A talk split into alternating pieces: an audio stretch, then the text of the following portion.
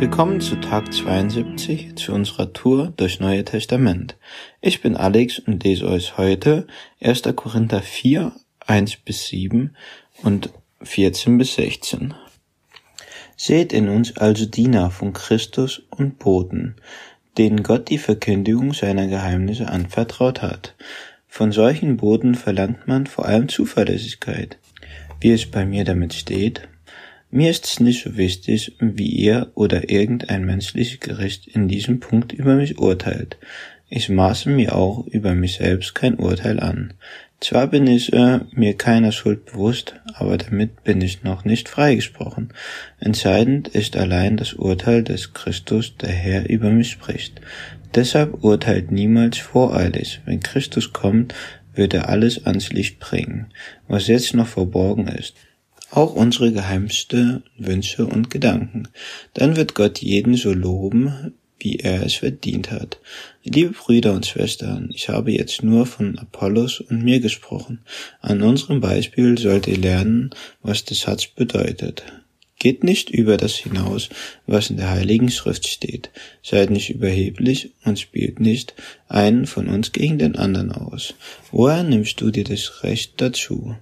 Bist du etwas Besonderes, alles was du besitzt, hat Gott dir doch geschenkt. Hat er dir aber alles geschenkt, wie kannst du dann damit prahlen, als wäre es dein eigener Verdienst? 14 bis 17 Ich schreibe jetzt alles nicht, um euch zu beschämen, vielmehr möchte ich euch wieder auf den rechten Weg bringen.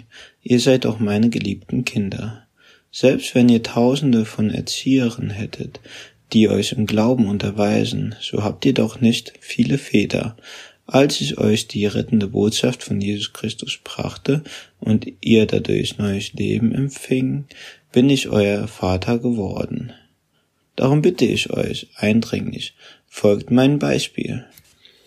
In den letzten vier Kapiteln lesen wir davon, wie sich in Korinth eine Spaltung in der Gemeinde aufgebaut hat. Paulus hat diese Gemeinde gegründet, wie wir schon in Apostelgeschichten lesen konnten. Die Spaltung entstand dadurch, dass die Gemeinde nach Paulus noch andere Lehrer hatten, Apostel, Apollos und Petrus.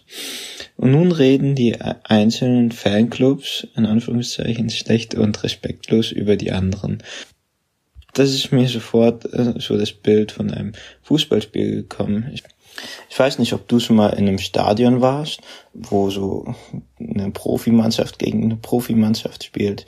Da merkt man schon direkt beim Reinkommen, da ist eine Spaltung zwischen den einzelnen Fanclubs. Die, die haben sich nicht einander lieb, die, die beschimpfen einander, die reden schlecht über die anderen und das ist kein Zusammenhalt und ich kenne es von mir von früher, wie, wie, wie ich noch selber Fußball gespielt habe, dass wir einfach schon vorm, vorm Spiel so voll, voll über die anderen gehatet haben, so und die, die voll schlecht gemacht haben und die dann schon beim Aufwärmen so rübergeschaut haben und gesagt, ey, guck mal, der, der trickst da auf jeden Fall und den, und den müssen wir faulen oder sonst irgendwas. Und das war, das war einfach so eine, so eine Spaltung zwischen den einzelnen Teams oder auch zwischen den einzelnen Fanclubs.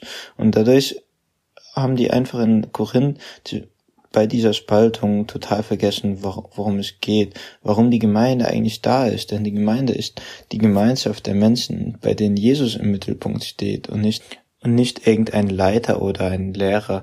Denn Leiter und Lehrer sind auch nur Diener von Jesus und äh, sie, sie versuchen auch einfach den Fokus auf Jesus zu legen und äh, wir, wir, wir verlieren uns so oft einfach in einzelne Aussagen von Leitern oder Lehrern oder sonst irgendwas und, und verlieren da so einfach voll auf den Fokus und dadurch sollten, wir sollten eigentlich nie, nie vergessen, dass Jesus im Fokus steht, dass Jesus im Mittelpunkt ist, dass Jesus einfach so das Größte ist von dem allem, was, was da so ist und äh, was, was in unserem Glauben ist.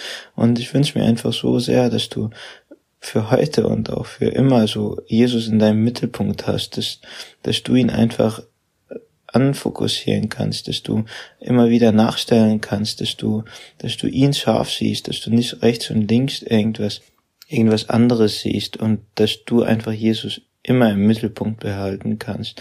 Und das wünsche ich dir so sehr für den Tag und sei gesegnet, hab einen tollen Tag und Danke fürs Zuhören.